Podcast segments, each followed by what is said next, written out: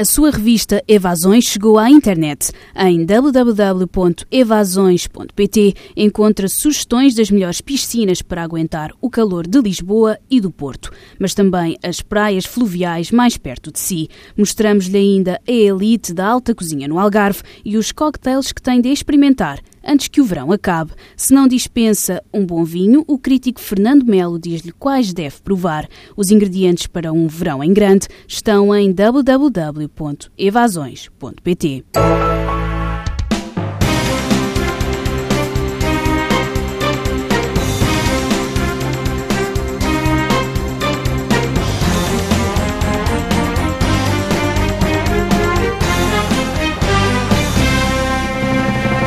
Começa aqui mais uma reunião do Bloco Central, na semana em que houve uma primeira vez para Marcelo Rebelo de Sousa e outra para António Costa. Pela primeira vez, o Presidente da República vetou politicamente uma lei do Governo e também pela primeira vez o Primeiro-Ministro viu o Presidente da República vetar-lhe uma lei. Falo, obviamente, do polémico diploma do levantamento do sigilo bancário. É exatamente por aqui que vamos começar com os mais sólidos membros deste Bloco Central, Pedro Marcos Lopes e Pedro Adão e Silva. Começo por ti, Pedro Adão e Silva, para te perguntar o óbvio também neste caso, que é Marcelo fez bem ou fez mal? Fez muito bem mesmo. Hum, eu devo dizer que... Isto com... é que é um Bloco Central! Hum, foi com surpresa que, assisti a todo este, este processo, até porque hum, um dos argumentos, aliás, que o Presidente da República utiliza é eh, que a discussão deste decreto-lei não foi precedida de um debate público eh, aprofundado e indispensável. Isto, de facto, não aconteceu. Na verdade, só o Presidente e o Governo é que conhecem conhece o decreto-lei, já para não falar, já para não falar de, desse facto. Hum, eu, eu, eu, devo dizer que eu percebo a tensão que há eh, entre hum, dois valores que são quase por natureza conflituantes. Um é, é o combate à evasão fiscal é, e um outro que é, é o direito à privacidade. Mas tenho sempre para mim que acho que os custos quase agregados da perda de privacidade são sempre superiores a alguns ganhos que possam existir. Eh, no combate à evasão fiscal. Desde logo também não consigo perceber exatamente a eficácia eh, desta medida se ela fosse levada à frente. Acho que isso nem sequer é a questão mais importante, mas também parece que havia aqui um problema de eficácia, tendo em conta todas as outras disposições que hoje já existem eh, e que, a meu ver, em alguns casos já são elas próprias excessivas. Agora, isto não impede de dizer que há aqui um problema mais vasto e que se agudizou depois da crise financeira internacional. Aliás, uma parte importante deste diploma resulta da transposição de uma diretiva e também de convenções da OCDE, de uma convenção da OCDE e de um acordo com os Estados Unidos. E porquê? Porque há países que têm avançado mais na diminuição dos direitos eh, e no, na, na prioridade à evasão fiscal, também um bocado no rescaldo do que se sabe desencadeou a crise financeira. Portanto, e a obrigação, e, desculpa, Pedro, interromper, e a obrigação uh, uh, que determinados, forçar os determinados países a cumprir um mínimo de transparência, Sim. muito mais dentro dos países mas que já o, tinham. Mas o problema é que há aqui alguns países que têm um quadro mais avançado do ponto de vista do combate à evasão fiscal, diminuindo os direitos. Eu não vivo com tranquilidade eh, com isso. Acho que eh, é um daqueles eh, exemplos onde damos o primeiro passo e depois os passos subsequentes são sempre mais fáceis de dar. E depois há uma, uma reserva que eu diria de fundo. É que, eu custa-me até dizer isto, mas a minha disponibilidade para alienar alguns direitos individuais eh, face à administração portuguesa eh, é inferior do que eu imagino que seja de um sueco ou de um dinamarquês ou de um norueguês. Eu não confio na capacidade da administração portuguesa e dos vários sistemas de eh, garantir o sigilo e o direito à privacidade. Não confio. Quer dizer, se quando nós todos os dias vemos peças processuais de jornais na televisão, quando vemos uma incapacidade de guardar segredo, por que razão é que eu devo acreditar que o fisco não fará a mesma coisa que a Justiça faz de forma sistemática. Que garantias é que eu tenho hoje? Ah, e eu acho que todos nós temos direito eh, a uma esfera de privacidade. Isto não tem nada a ver com uma frase, aliás, muito infeliz do, do Primeiro-Ministro o fim de semana passado, que eu compreendo porque é eh, a resposta possível à iniciativa eh, de José Sócrates participar numa iniciativa do Partido Socialista criticando este diploma, que é quem não deve não teme. Eu acho que em Portugal eh, já devíamos estar todos suficientemente escaldados para perceber que não dever não significa não temer em Portugal, nomeadamente na relação eh, com o fisco, já para não ir mais longe, mas na relação com o fisco, acho que os abusos e a inversão do ónus da prova já estão talvez excessivamente sedimentados. Pedro Marcos Lopes, concordas que Marcelo fez bem?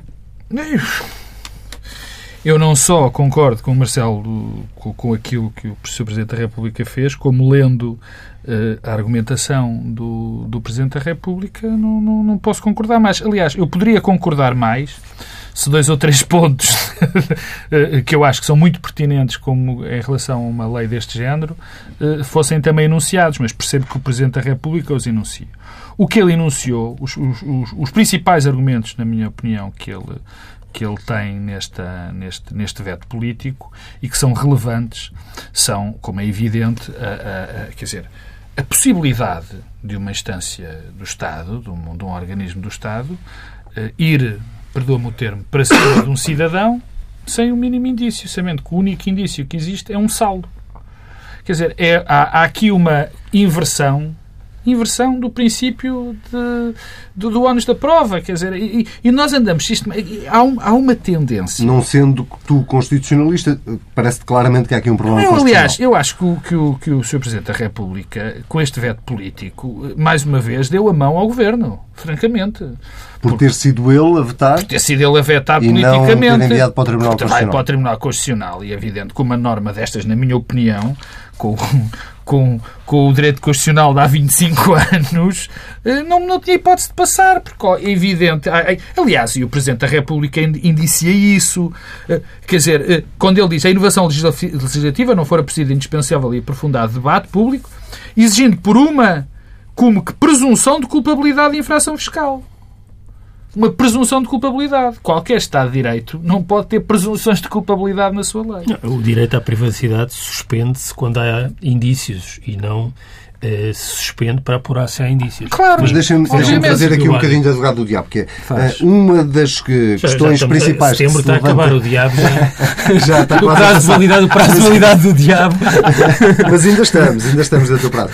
Uma das questões que se coloca é precisamente a lentidão da justiça quando é preciso levantar o sigilo uh, bancário, não é? Porque uh, sempre que há uma suspeita, a justiça tem que acionar os mecanismos competentes. Problema, isso normalmente demora tanto tempo que dá tempo para as pessoas tirarem de lá o dinheiro. E eu, eu, é essa pergunta, a ti não te vou fazer isso, mas é essa pergunta costumo responder com outra pergunta. Suspendem-se os direitos?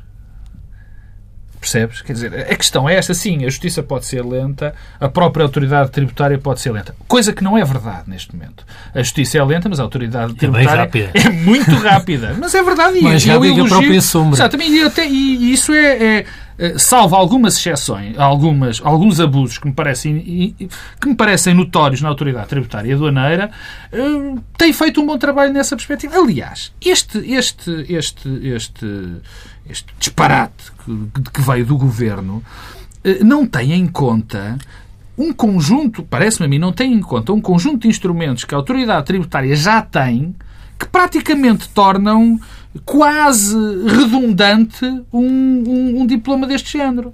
Portanto, o que fica deste diploma é essa questão da presunção de culpabilidade, que a mim parece-me claro, e o Presidente da República, no fundo, atirou. É aí que, é aí que dói, é aí que, que está a essência de, de, deste, deste veto político, mas deixa de parte algumas coisas, algumas ditas pelo, pelo, pelo Pedro Adão e Silva, e que me parecem absolutamente relevantes. Nós não podemos eh, legislar, nem podemos atuar num país sem conhecer o país e sem saber aquilo que se passa dentro do país. Quer dizer, é evidente que neste momento nós vivemos um clima de completa devassa da privacidade, todos os dias. Não só devassa de privacidade, como um, um, um absoluto abuso, abuso eh, eh, crime, criminoso sobre o que se passa, por exemplo, na justiça. Quer dizer, não, todos os dias nós vemos peças processuais a aparecerem, processos em sigilo, pessoas que são ditas que têm escutas uh, uh, num determinado processo, assim dito de uma maneira clara, livros de pulhas a falar de, de vidas. Quer dizer, isto é aqui um clima que se gera e este tipo de coisas é não só fruto do clima, mas como exacerba este clima. Portanto, eu acho que o Presidente da República, para resumir, eh, eh, fez muito bem. Todo, todas as iniciativas deste género eh, dá-me alguma garantia de ter um Presidente da República que sabe daquilo que, que, está a falar e que tem valores e que tem, pelo menos, conhecimento da nossa realidade. E isto, o facto de isto ter acontecido, deste diploma ter aparecido, deixou muito preocupado particularmente essa frase infelicíssima de António Costa. Dizer, nunca pensei que ele pudesse ter dito aquilo. O quem não deve não teme, é, é algo assustador. Quer dizer, um primeiro-ministro dizer isto. E, portanto, fico contente que esteja alguém a, a tomar conta com polícia, e polícia bom neste caso, destes desmandos, e deixa-me mais uma vez um bocadinho preocupado, não o facto do governo ter feito isso, mas porque, porque me pareceu, a dada altura, que se deu alguma alguma pressão, digamos assim, do Bloco de Esquerda, que não está aqui, isto é do Governo, mas vendo as reações de alguém que cada vez é mais influente, parece-me a mim, uh, uh, no Bloco de Esquerda, estou a falar do, do professor Francisco Louçã, amedronta-me um Mais influente? Cada vez mais influente. Cada vez mais influente, Hoje do que era quando era líder? Acho sim. Não, não. Obviamente não ah, era líder. Não, então é, é mais não, não, comparação mais, não, mais para comparação do princípio do mandato ah, de Catarina, de Catarina Martins. Muito mais nessa altura, parece-me claro. Deixa-me um bocadinho assustado que o, que o Bloco de Deixa, Deixa-me ir ainda eh, à questão, uma questão política relevante aqui, que é, eh, perante os avisos da Comissão Nacional de Proteção de Dados, perante o aviso do próprio Presidente da República, que em agosto publicamente uh, deu Sim. a entender o que é que pensava sobre este diploma. Porquê é que António Costa insistiu nisto? Olha, boa pergunta, eu também não percebo. Eh, não percebo e, e, acho que o ponto é, é, bom porque há até uma espécie de contradição, porque ao mesmo tempo que houve a insistência não é, de, aprovar o decreto-lei e enviá-lo para promulgação, pareceu nos últimos dias e na última semana que era com alívio que o Governo recebia o veto do Presidente da República. Maria Manuel Leitão Marques eh, admitia esta semana, ou já partia do princípio, que o diploma não ia passar. Com, e, e não, os sinais que apareceram na comunicação social do Governo eram no sentido de que não iria enviar para a Assembleia da República para forçar eh, a, a, promulgação do diploma e, portanto, desse ponto de vista foi eh, é, é surpreendente o processo. Eu não consigo encontrar a raiz de tudo isto. Há um lado, que aliás o Presidente também chama a atenção eh, na comunicação que faz, que é uma parte importante e aquilo que desencadeia este processo é a transposição de uma diretiva e a Convenção da OCDE e ainda o acordo com os Estados Unidos. Portanto, em algum momento alguém achou por bem alargar eh, eh, o, o, o, que estava previsto. E aí o ponto da, da, Comissão Nacional de Proteção de Dados também é interessante, porque a Comissão Nacional de Proteção de Dados, no fundo, o que diz é que é contra este diploma mas em última análise é contra também aquilo que está presente nas convenções, na Convenção da OCDE e aquilo que é prático em alguns países. Portanto, é, é uma espécie de proteção ao ultrance do direito à privacidade. Eu, isso tranquiliza-me que haja entidades em Portugal eh, que, eh, que façam eh, isto. Ainda ao teu ponto em relação à dimensão política, tu há pouco sugerias, bom, se calhar isto até foi bom, o veto político que enviar para o Constitucional era pior. Eu, por acaso, não sei. Eu, eu, eu, eu penso que um veto político tem um significado eh, superior, do, agora pensando na percepção pública, do que eh, algo que é inconstitucional. Ainda assim, inconstitucionalidade, as pessoas, até por força do que se passou nos últimos anos, tendem a achar que é uma espécie de obstáculo legal. Eh, até podemos concordar com a decisão, mas há ali esta coisa que é a Constituição. Não é assim, não é a interpretação que eu faço, mas estou a dizer que do ponto de vista da leitura pública podia ser essa. E o veto presidencial é uma coisa que neste momento, até porque estamos com um Presidente eh, com muita popularidade eh, que tende a ter mais uh, impacto. Quanto ao, ao, presidente, e para terminar, acho que no fundo... Uma ida, uma, desculpa só interromper-te aí. Uma, uma, um, mandar um diploma para o Tribunal Constitucional tem sempre uma leitura política muito forte. É sempre um, um, um aspecto de desagrado, de, de, de, de contrariar um documento. Sim, mas vetos políticos é não é uma coisa muito comum, não é? Nada. E, portanto, eu, eu, eu, eu quer dizer, eu penso que, que há uma força do veto político do Presidente, porque é o Presidente, não está a remeter para uma outra entidade que é o Tribunal Constitucional. É o Presidente que está a assumir eh, um veto político eh, e isso tem um significado. No fundo, o Presidente revela aqui eh, um enorme bom senso. Só um ponto final, que é uma coisa que me inquieta sempre nestas coisas, é que é a disponibilidade que há para, e bem, eu acho que isso é uma coisa positiva, para nos indignarmos todos com a perda de direitos e de privacidade das pessoas que têm contas de 50 mil euros, e, porque é questão de princípio, não é o valor, que depois em Portugal é sempre suspensa quando falamos dos pobres. E a verdade é que há disposições que fazem com que os pobres tenham a sua vida totalmente escrutinada, as suas contas, os saldos, toda a forma de rendimentos, eh, que não acontece para os outros. E essa desigualdade a mim também me causa alguma Para rematar, para mudarmos de assunto, uh, o que é que vai acontecer a seguir? O Governo manda só a parte que diz respeito à diretiva comunitária? Não, Sim. o Governo... ou insiste e agora mete 100 mil euros. Marcelo, fico muito contente por me deixares brilhar. O que o Governo vai fazer, e agora vou acertar na mus, é só transcrever a diretiva, fingir que nada disto aconteceu e, como diz o outro, siga a Marinha. Porque eu acho que houve aqui, houve aqui negligência grosseira. Francamente, eu acho que alguém se enganou. Eu, eu francamente, eu acho que, que a primeira, o primeiro membro do governo a dar voz a isto, se não me engano, foi o secretário de Estado dos Assuntos Fiscais. Uh, ou pelo menos uh, primeira, as primeiras notícias que saem sobre este diploma vêm da Secretaria de o Estado problema, dos Assuntos sim, Fiscais. Eu acho que o problema que se levantou depois com este diploma, eu acho que uh, António Costa, enfim, perdeu-se nisto tudo. Porque se isto tivesse acontecido, tivesse havido este voto político e pronto, não se falava mais disso, que eu acho que é o que vai acontecer no fundo. Quer dizer, o problema é que António Costa acabou por se atravessar. Não foi uma, foram duas e se calhar mais vezes por este diploma. Porque não foi só o quem não deve não teme foi dizer que era preciso, que era fundamental haver este controle, porque pessoas podiam não pagar impostos e as outras não podia acontecer umas pessoas pagarem impostos e as outras fugir e tudo. António Costa. Isso é verdade. Claro que sim, mas isso está bem. Mas Quando, às vezes chove e às vezes sim, sim. faz sol. Não, é, é a eficácia deste diploma para resolver isso. Claro, exatamente.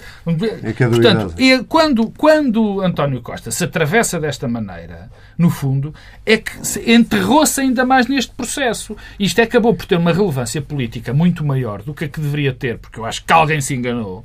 Porque António Costa, no fundo, acabou-se por, por se pôr no papel de ter sido um brutal derrotado neste processo todo, porque ele, mais do que uma vez, se atravessou utilizando argumentos absolutamente descabidos, que é esse do, de uns pagam muitos impostos, outros não pagam. E o quem não deve não tem. E o quem não deve não tem. Vamos avançar, eh, e eu vou avançar exatamente pelo Pedro Marcos Lopes com um, um outro tema da, da, da, semana, que tem a ver com as autárquicas. Estamos mais ou menos a um ano das autárquicas, ainda não há data fechada. Eh, e com essa notícia de que José Eduardo Martins não será candidato do PSD à Câmara de Lisboa, será por, por, por outro lado, eh, o autor do programa eleitoral do PSD à Câmara de Lisboa. Pedro Marcos Lopes, eu sei que tu tens uma teoria muito curiosa sobre, não José Eduardo Martins, mas Pedro Santana Lopes. Tenho, não tenho, tenho uma. Não é uma teoria, tenho uma, uma percepção, uma ideia sobre aquilo que se poderá passar. Deixa-me começar por, por aquilo que, que tu acabaste por enunciar. Eu, eu, de facto, eu não gostava muito sequer de, de, de analisar uh, uh, uh, o, quer dizer, este pedido, esta formulação de, de. Eu até tenho dificuldades em escolher as palavras. O que é que eu lhe chamo? Quer dizer, este pedido que a Conselhia de Lisboa fez a José Eduardo Martins para definir o programa do PSD para as autárquicas de Lisboa, que depois vai ter outro candidato. Portanto, o candidato do PSD a Lisboa não vai participar na elaboração do programa para Lisboa, não é? Não sabemos. Pode participar na Mas não sombra. sei, não, porque não, porque já é conhecida a Comissão e não parece que nenhum daqueles, das pessoas que vão colaborar com o José Eduardo Martins, e não parece, ou melhor, tenho a certeza absoluta que nenhuma daquelas pessoas vai ser candidata a Lisboa. Não acredito, nem por um segundo, que Diogo Agostinho, por exemplo, pessoa que provavelmente não sabes quem é, mas é alguém muito próximo de Santana Lopes, o chefe de Lopes de, que, que vai ser, por exemplo. Quer dizer, e, e depois o ridículo disto é, eu já ouvi este argumento, bom, os programas também têm, os partidos também têm os seus programas e depois escolhem os seus líderes. Isto é, é, é chamar estúpidas às pessoas. Isso é como um presidente de um clube escolher os jogadores todos e no fim contratar o treinador. É um bocadinho, quer dizer, é um Dá mau resultado. Não é? Normalmente dá mau resultado. Portanto, eu, eu, nem vou perder muito tempo com isso, quer dizer, porque o que eu penso que aqui está, isto é um disparate tão grande, uma coisa sem lógica. O que eu acho que aqui está é a Conselhia de Lisboa e a Distrital de Lisboa, que, que por incrível que pareça, incrível não, acho normal, é do, do, o pouco que resta de pensamento neste momento no PSD. Algumas das pessoas da, da, da Distrital e do Conselho e da Conselhia de Lisboa, mas isto foi uma maneira de afastar, na minha opinião, outros possíveis candidatos que a liderança do Partido Social Democrata quisesse quisessem aqui. Achas, peraí, achas que Passos Coelho uh, ponderava convidar José Eduardo Martins para ser candidato? Não, eu acho que Pedro Passos Coelho poder, eu acho que poderia ponderar convidar outras pessoas que a Conselhia e a Distrital de Lisboa de facto não querem mesmo e, portanto, para evitar isso arranjou esta espécie de, de tampão. Mas isso, mas sabes que tudo isto, desta pequena política da trica, eh, conta pouco naquilo que eu penso que é a realidade do Partido Social Democrata. O PSD, neste momento, não tem nem candidato a Lisboa, nem candidato ao Porto. O maior partido português não tem nem candidato a Lisboa, nem candidato ao Porto. E Passos Coelho não parece muito preocupado porque está a tirar não, está, isso Claro para, que está preocupado. É evidente que está preocupado. Era impossível que não estivesse preocupado. Mas, antes de ir a isto, eu queria dizer uma, uma, uma pequena coisa. Eu acho que uh, eu acho que Santana Lopes estaria interessado em concorrer a Lisboa. Francamente. Só que eu acho que Santana Lopes está-se está-se a preparar para atacar a liderança do PSD e não propriamente Lisboa e sabia que provavelmente, se fosse para Lisboa, para sair seria um problema e provavelmente não ganharia. Acho que havia uma enorme hipótese. E olhando para o PSD nesta altura, provavelmente Santana Lopes está a pensar bem. Provavelmente Santana Lopes está a ver que a liderança não vai, esta liderança enfim, não terá os seus dias, não, ter, não será para amanhã, provavelmente não será para as autárquicas, porque o PSD não pode perder muito nas próximas autárquicas. Já perdeu o que tinha a perder. Perdeu quase 50 câmaras na, na, nas últimas eleições. E não vai ganhar Lisboa, não vai ganhar Porto, mas já não os tinha. Portanto, eu acho que Santana Lopes está a ver este cenário a, a, aparecer a liderança de Passos Coelho está-se a deteriorar naturalmente, porque, mais uma vez digo, quer dizer, é quase penoso ver a linha, a linha de vice-presidentes do PSD, uh, vemos uma pequena clique de extrema direita, quase, que se rodeia uh, Passos Coelho, quer dizer, e o partido está perdido, deslaçado, porque nem consegue arranjar isso. E, portanto, candidatos. E, portanto, acho que Santana Lopes vê aqui um, um enorme furo e com, a, com alguma, enfim, instinto político que o caracteriza, acho que está a tirar para isto e não vai com certeza ir para Lisboa. E temos aí um partido que, que está perdido. Não é? Pedro Adão e Silva, e esta bomba de Pedro Marcos Lopes? Não é bomba. Não, eu não, não, não vejo. Acho que ser Santana Lopes, a sensação que eu tenho é que não quer ser candidato a Presidente da Câmara Municipal de Lisboa, porque, eh, desde logo, porque as sondagens colocam numa posição muito má. Dizer, as sondagens que existem... Não tem garantias de que... É, a rejeição de Santana Lopes, para mim, isso é uma surpresa. Devo dizer, porque achava que Santana Lopes hoje já tinha sido reabilitado do ponto de vista da sua imagem pública, é, mas a rejeição de Santana Lopes ainda é muito grande, nomeadamente no Conselho de Lisboa, nomeadamente entre a população mais idosa, que é, é quem faz os que, é quem vota em Lisboa. Nós esquecemos disso, às vezes, quando olhamos para Lisboa, eh, quem são os eleitores eh, em Lisboa. Ah, eu, eu foi também com perplexidade que assisti a isto, porque, na verdade, agora estamos numa situação em que os dois partidos de direita, um tem uma candidata sem ideias, Assunção Cristas já anunciou que era candidata e disse que não tinha ideias, só apresentava mais tarde, eh, e o PSD parece fazer uma coisa ao contrário, que é, quer ter um programa de ideias, mas sem candidato. Ora, as coisas não funcionam autonomamente. Têm de Se calhar estava na, a coligação coligação não faria, o não era se assim calhar, Isto mostra que a coligação é que era razoável e fazia sentido, mas a coligação tinha uma implicação mais vasta, é que não podia haver coligação em Lisboa não existindo uma pré-negociação de uma coligação eh, para as legislativas, ou pelo menos um pacote de negociações de coligações autárquicas. Mas, em todo o caso, eh, esta candidata sem ideias e ideias sem candidato é uma coisa que não funciona na política. Tanto mais que do lado do funciona PSD... Funciona melhor candidato sem ideias. Eh, eh, funciona melhor, apesar de tudo. Do lado do PSD, tanto mais que se percebe do lado do PSD, é que há uma fuga para a frente em que o plano A falha, vai-se para o plano B, o plano B falha, vai-se para o plano C e pelo caminho até se reconverte o plano B numa coisa diferente do plano C, que é então não és candidato, vais escrever aqui um programa. Isto fragiliza quem aparecer como candidato, porque das duas, uma. Ou é um candidato que vai aparecer com um programa feito por outro, que até as estruturas locais gostavam que fosse o candidato, e então o candidato é frágil, ou é um candidato que se vai impor e vai ter de afastar o outro que esteve a fazer o programa. E o PSD parte para a corrida autárquica em Lisboa numa situação frágil. E olhando para tudo isto, o que parece é que Fernando Medina, que se calhar se nós olhássemos retrospectivamente há um ano e meio, parecia alguém que podia ter dificuldades em afirmar-se, em assumir a sua posição, em última análise, tudo isto parece ser arquitetado Pode continuar a fazer obras em Lisboa. Pode, não... E esse ponto das obras é interessante, porque, por um lado, o arquiteto disso que está a passar no PS e no CDS parece ser Fernando Medina, e o outro lado, e que tem a ver com a dinâmica nacional, com a interpretação que vai ser feita daqui a um ano à noite eh, das autárquicas. As autárquicas vão ser estranhas. Porquê que vão ser estranhas? Porque toda a gente aponta para as autárquicas como horizonte temporal da validade deste governo. O Presidente já o fez, o é sugerido pelos comentadores, e validade também de Pedro Passos Coelho. Ora, As autárquicas vão mudar muito pouco. Porquê? Porque as autárquicas são eleições autárquicas e há quatro anos havia muitos presidentes em limite de mandatos e houve uma grande mudança de câmaras. E o natural é que quem está no início dos mandatos seja, seja reeleito e que as dinâmicas locais se vão sobrepor, seja a favor do PSD, do CDS, do PC ou do PS, vão se sobrepor. E os olhos vão estar todos em Lisboa, porque na verdade Lisboa é então o observatório das dinâmicas políticas. no Porto não parece haver grande história. O Porto não, é, pior, não é disputado. E, o Porto ainda é pior. E portanto, não há Porto, vamos olhar para Lisboa. E o que é que se vai passar em Lisboa? Vamos, estamos a aproximar-nos de uma situação muito singular, e isso tem a ver com as obras, que é só vai haver um candidato a Presidente da Câmara do Liceu de Lisboa, que é Fernando Medina todos os outros candidatos de todos os outros partidos arriscam-se a ser candidatos a uma outra coisa. Vão concorrer à Câmara Municipal de Lisboa, mas não são candidatos a Presidente de Câmara. Assunção Cristas não será certamente candidato a Presidente de Câmara de Lisboa. E do PSD, quem aparecer é alguém que, ou o José Eduardo Martins, ou outra pessoa qualquer, que tem um horizonte temporal que não é o de Presidente da Câmara de Lisboa e tem um objetivo político que não passa por ser Presidente da Câmara Municipal de Lisboa. Ou Santana, não. Bem, tá mas, Santana não, não mas Santana não parece que, eh, que seja. Mas e... já agora deixa-me aproveitar essa deixa. Uh, achas que Santana quer ser candidato à liderança do PSD? Achas que Santana quer ser candidato à presidência da República? Ou ele não quer ser candidato a nada e quer ser é, provedor da Santa não, Casa?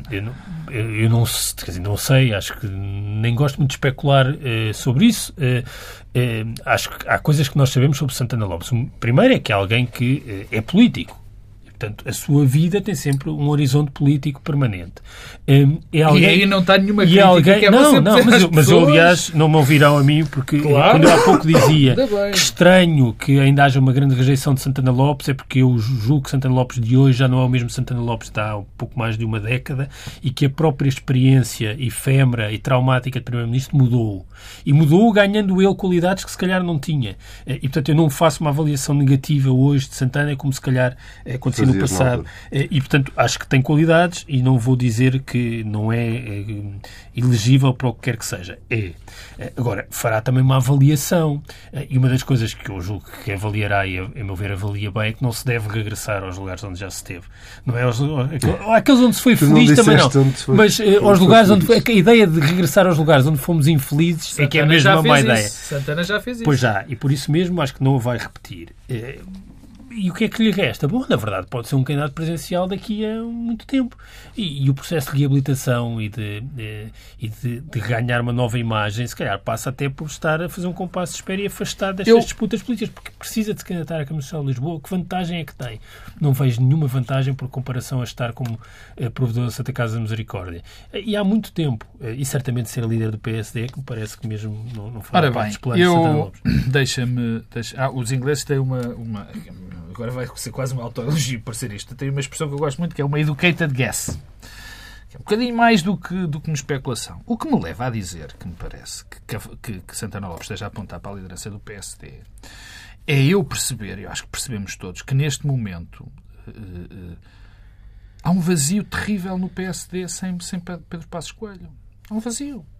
Pedro Passos Coelho secou completamente, secou a, a tudo o que estava à, sua volta. Basta ver, eu insisto, na frisa de vice-presidentes da bancada do PSD, um bocadinho assustadora, eh, na sua esmagadora maioria, secou e neste momento tu olhas para o PSD e não vês uh, grandes alternativas. Não vês. Luís Montenegro, Rui Rio não são alternativas? Eu diria que Luís Montenegro não e que Rui Rio já mais uma vez uh, se negou a isso. E e que tem, e que tem, calma, e que tem essa e que tem essa probabilidade e que tem essa possibilidade. Uh, Vontade não Rui, falta. provavelmente, Rui Rio, prova isso já lá vou Maria Luísa Albuquerque. Rui Rio parece que não tem vontade e também é preciso contar um bocadinho com as estruturas do partido. Agora, se eu falo, se eu digo, eu acho que Santana Lopes, apesar dessa taxa de rejeição, já é alguém que nos, já nos, é um político profissional, é um homem que gosta da luta política e acho que já nós todos sabemos que ele não se importa de ir a lutas mesmo que vá perder. É verdade. E é verdade também que acha taxa de rejeição, mas eu juraria que Santana Lopes pensa, no fundo, que ultrapassaria essa taxa de rejeição. Isso, enfim, isso já é assim especular. Agora, olhando para o PSD, Santana Lopes vê que tem uma grande hipótese. Eu acho que sim, eu acho que ele tem essa, essa visão. E ele não se vai retirar da política. Já está há demasiado tempo retirado, no fundo. Quer dizer, se nós olharmos para o, ao tempo que Santana Lopes não tem um cargo político, não tem uma luta política, já vai há muito tempo. E há algo que nós sabemos dele. Ele não, não fica quieto durante muito tempo. Eu acho que ninguém acredita, em bom rigor, que Santana Lopes vai ficar uh, para o resto da sua vida, ou mais um mandato inteiro, Provedor. na Santa Casa da Misericórdia de Lisboa. Acho que, pronto, para aquele peditório, passo o termo, já deu. E, é, essa, é essa parte da educata de Maria Luísa Albuquerque, provavelmente,